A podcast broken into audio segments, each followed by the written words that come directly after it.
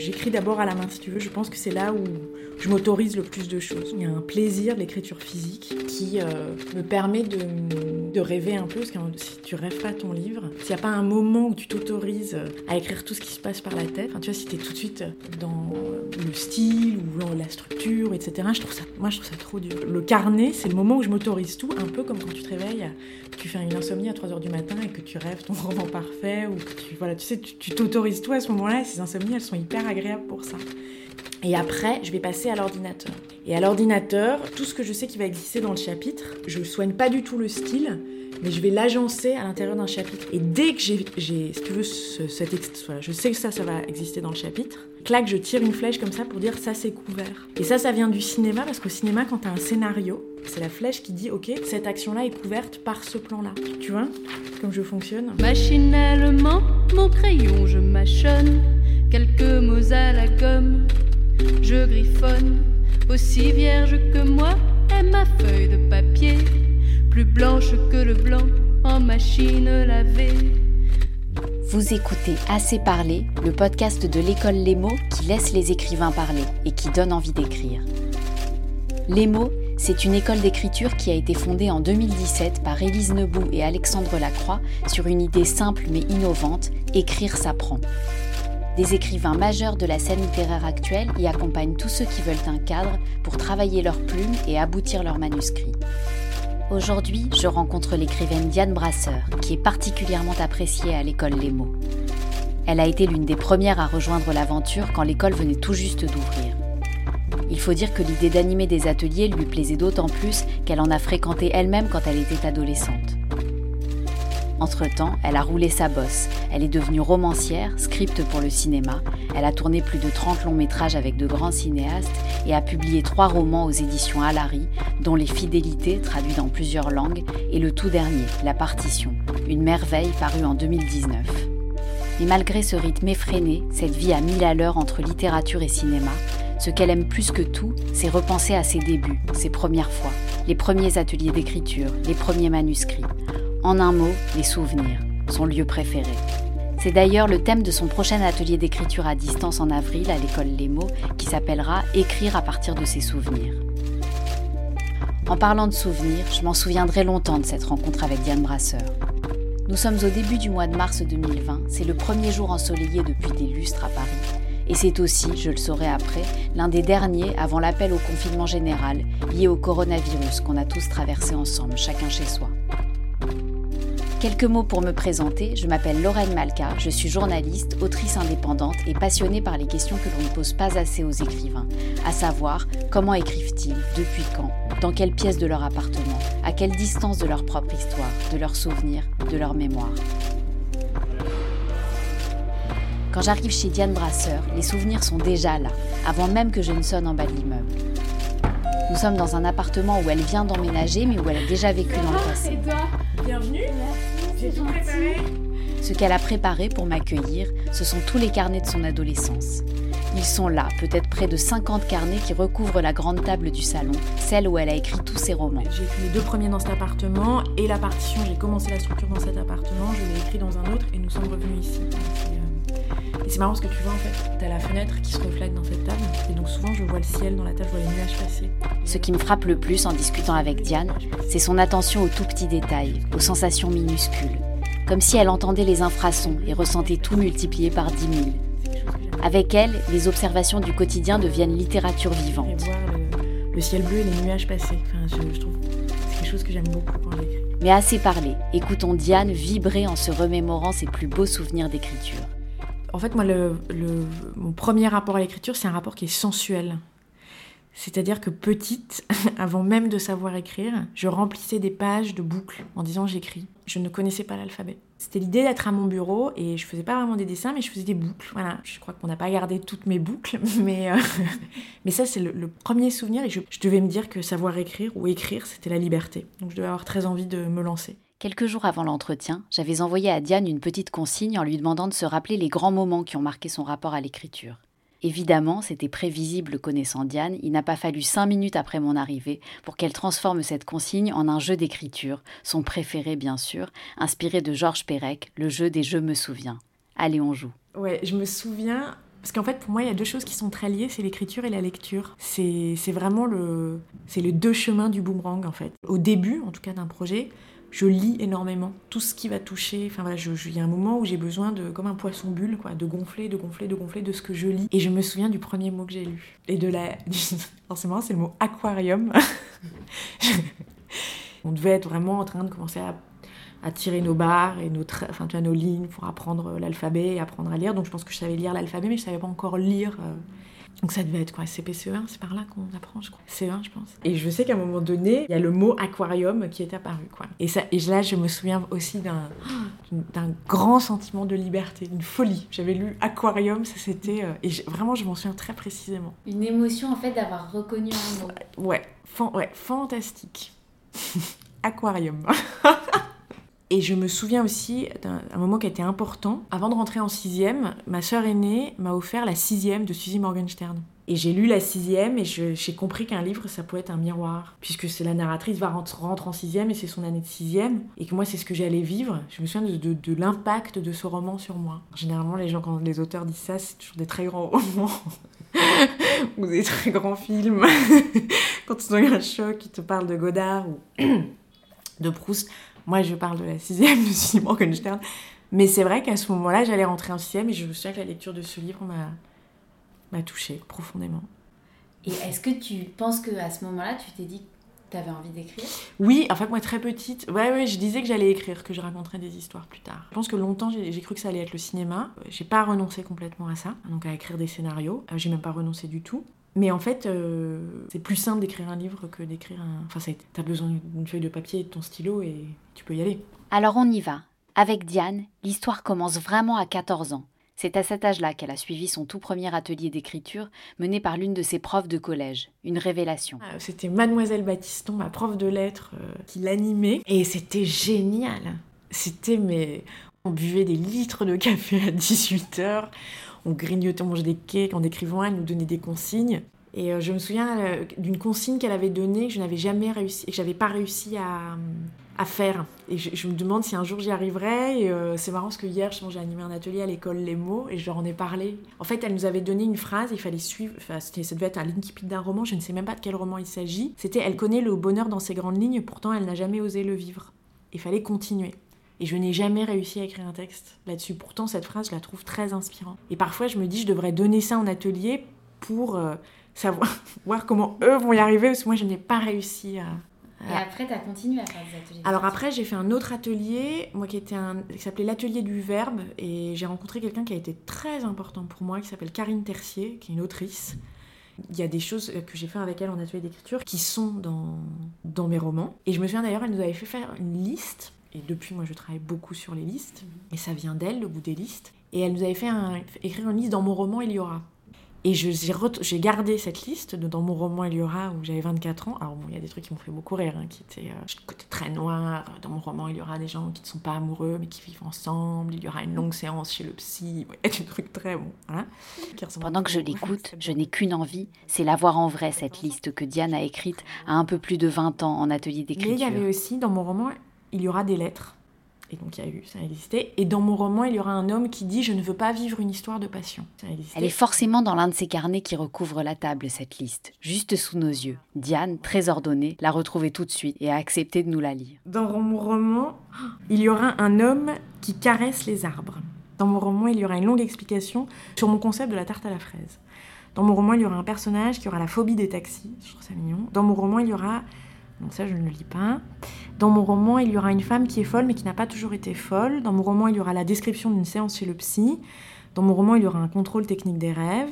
Dans mon roman, euh, il y aura la phrase elle a vécu le bonheur, elle connaît le bonheur dans ses grandes lignes, pourtant elle n'a jamais su le vivre. Dans mon roman, il y aura un personnage qui dira je ne veux pas d'une histoire de passion. Dans mon roman, il y aura des lettres.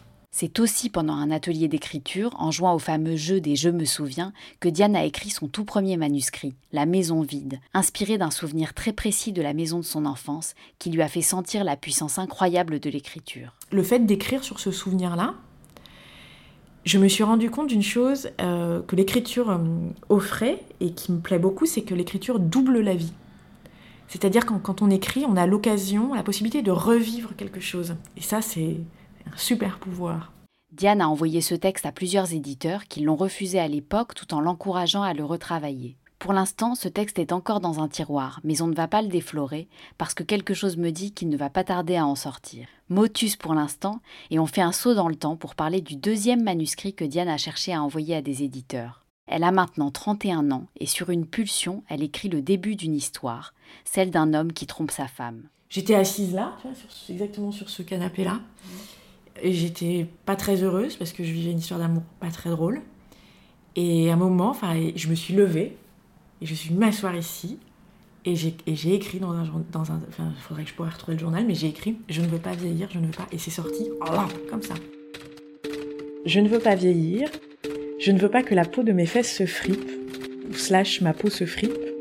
Je ne veux pas demander aux gens de répéter ce qu'ils viennent de dire parce que je n'ai pas entendu. Je ne veux pas avoir la boutonnée, je ne veux pas prendre du temps pour me souvenir du nom d'une ville. Je ne veux pas moins bander, je ne veux pas avoir mal aux articulations, je ne veux pas me fatiguer en montant une côte, je ne veux pas envisager la mort sereinement. Je ne veux pas qu'on me cède la place dans le bus, même s'il m'arrive de le faire, même si je dis à ma fille de le faire. Je ne veux pas envisager la mort sereinement. J'ai 54 ans et depuis un an, je trompe ma femme avec une autre femme, une femme plus jeune que moi, une jeune femme qui a 23 ans de moins que moi. Je voudrais qu'ils aient tort ceux qui penseront, et alors, ce sont des choses qui arrivent au bout de 19 ans de mariage. Ceux qui auront de l'empathie pour moi, parce qu'ils ont déjà vécu cette situation. Ceux qui tenteront une explication psychologique. Je voudrais les empêcher de faire le calcul. Quel âge auras-tu quand elle aura 37 ans?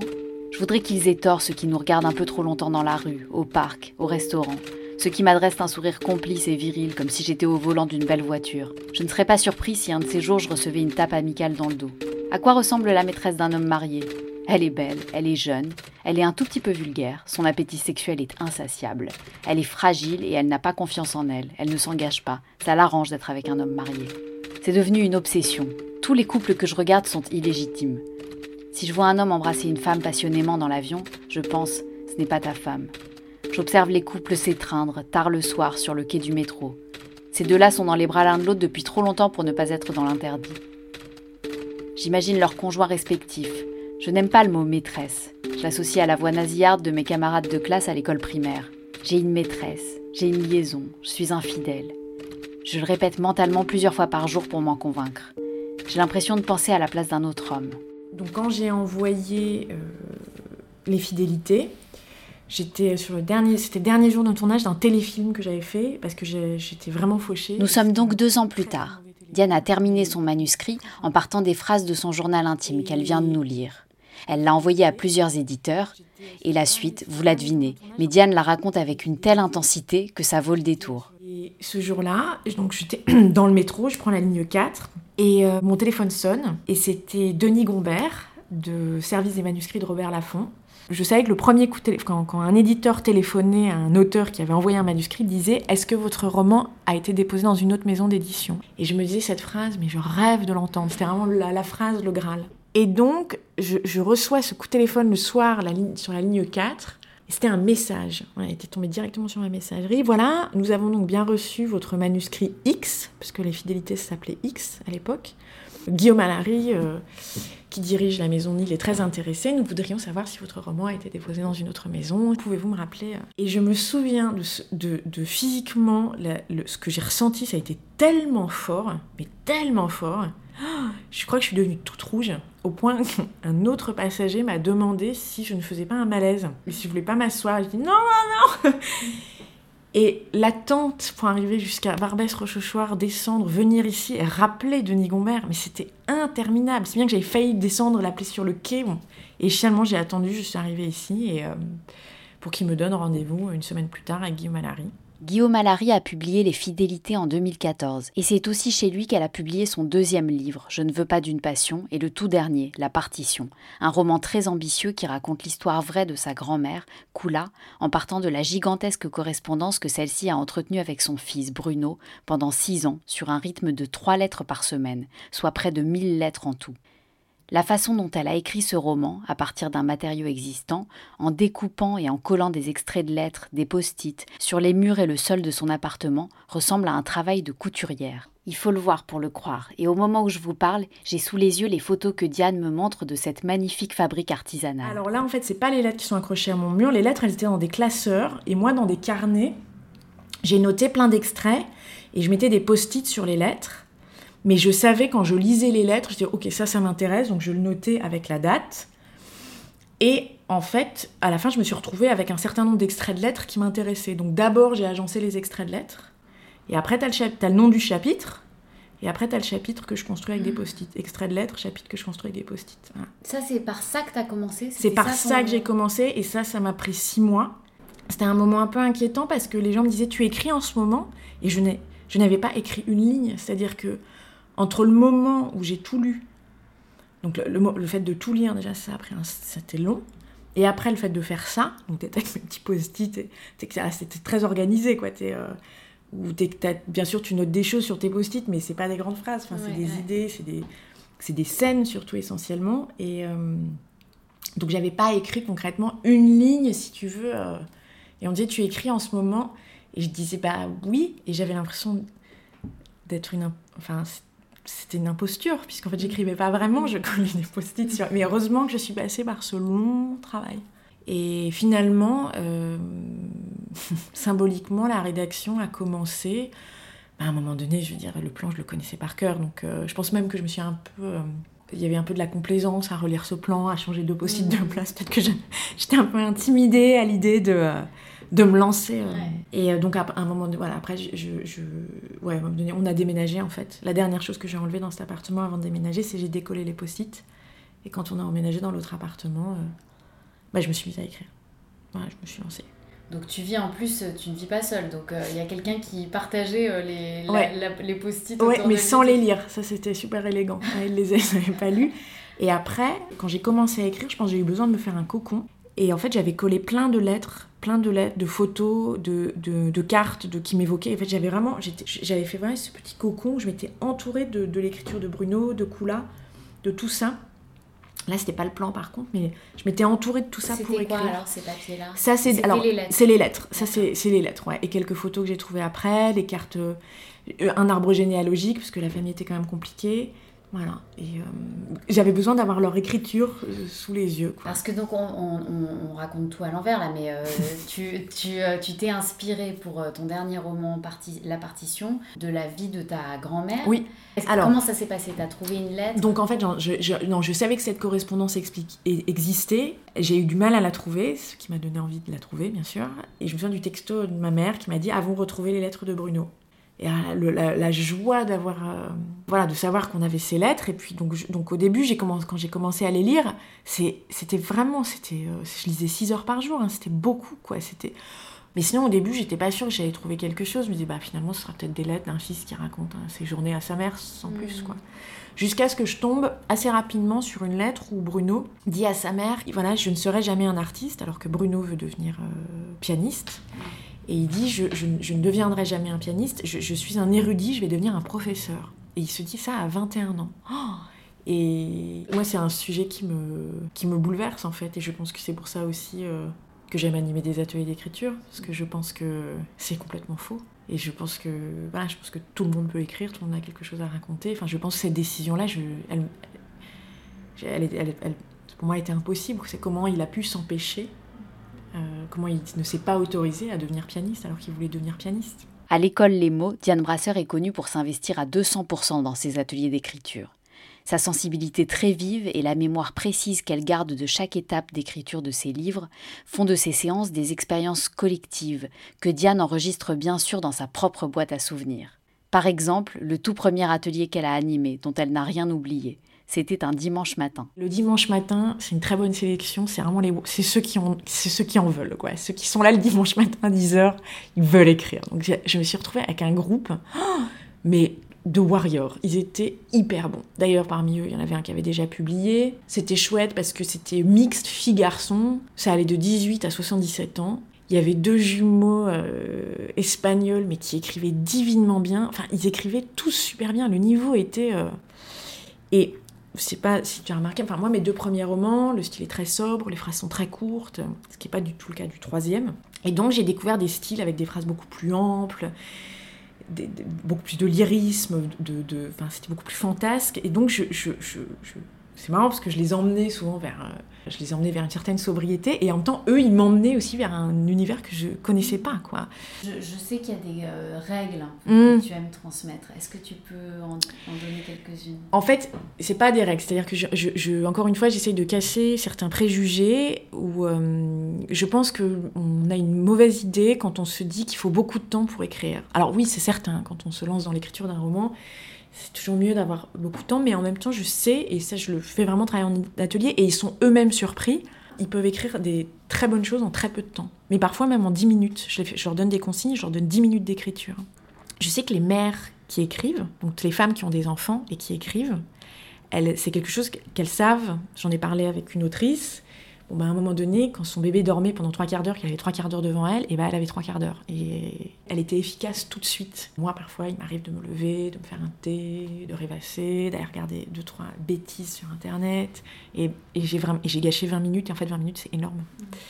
Donc il y a ça. Euh, il y a aussi le principe de se mettre tout de suite au travail. Oui, dès, le, ouais, dès le matin, quand je me ré... ouais, comme quand on va au sport. C'est-à-dire ne pas, ne pas repousser, quoi, ne pas, enfin, la fameuse procrastination qui est un, éviter, pour éviter ça, parce qu'on a toujours euh, quelque chose d'autre hein, à faire, c'est ne pas réfléchir. En fait, souvent le matin, je me lève et je me mets à écrire tout de suite. Son prochain atelier d'écriture, il se déroule donc en avril, à distance, et s'intitule Écrire à partir de ses souvenirs. J'ai essayé d'en savoir plus, de connaître quelques consignes d'écriture en avant-première, mais cela n'a pas été facile à obtenir. Ah, en fait, moi, j'aime pas donner les consignes à l'avance, parce que j'aime bien les prendre par surprise. Je pense que parfois, plus on cogite, plus on réfléchit, plus on pense aux enjeux et moins on écrit. En fait, dans l'écriture, si en tout cas, en moi en ce qui me concerne, je doute, ben, en ce moment par exemple, le plus quand je n'écris pas. Mais dès que tu es dans l'action, dès que tu écris, dès que tu as les mains dedans, en fait, là, les doutes euh, se taisent. Donc c'est pour ça que c'est l'écriture, je pense que c'est quelque chose qu'il faut pas trop intellectualiser, anticiper. Il faut, c'est de l'action, écrire donc voilà, donc c'est pour ça que moi souvent j'essaye de, je révèle d'ailleurs, je, révèle très peu le, contenu de mes ateliers, j'essaye de toujours les prendre un peu au dépourvu, mais néanmoins, on parlait de la maison vide, alors je m'inspire beaucoup en fait de, ce que moi je vis, de comment j'écris, de ce qui m'a inspiré, donc je me dis ça m'a inspiré, ça peut peut-être les inspirer, et donc je leur fais euh, décrire une pièce de la maison de leur enfance. Et souvent, la magie opère, c'est-à-dire qu'ils décrivent la pièce mais ils ne décrivent pas que ça. Donc je leur demande d'être très concret, de voir la pièce, les détails. Je leur demande toujours d'être extrêmement concret. ça doit être très pénible d'ailleurs parce que je dois répéter le mot concret très souvent. Mais voilà, je demande une description concrète des meubles. Vous pouvez poser le meuble, le frigo est là. Et souvent de ces textes qui sont euh, très carrés, très concrets, il y a, quelque chose d'assez merveilleux qui jaillit. C'est-à-dire il y a des rapports familiaux, il y a euh, l'histoire d'une famille qui arrive à apparaître même à travers une pièce de l'enfance. Pour voir s'accomplir la magie de l'écriture qui double la vie avec Diane Brasseur, rendez-vous sur le site de l'école lesmots.co en attendant de pouvoir se retrouver enfin en vrai aux 4 rue Dante à Paris. Prenez soin de vous surtout, gardez le goût de lire, de vous souvenir, de rêver, et surtout, si ce podcast vous a donné envie d'écrire et de parler, on est là pour vous lire et pour vous écouter. À bientôt! Draguer des femmes pour avoir des machins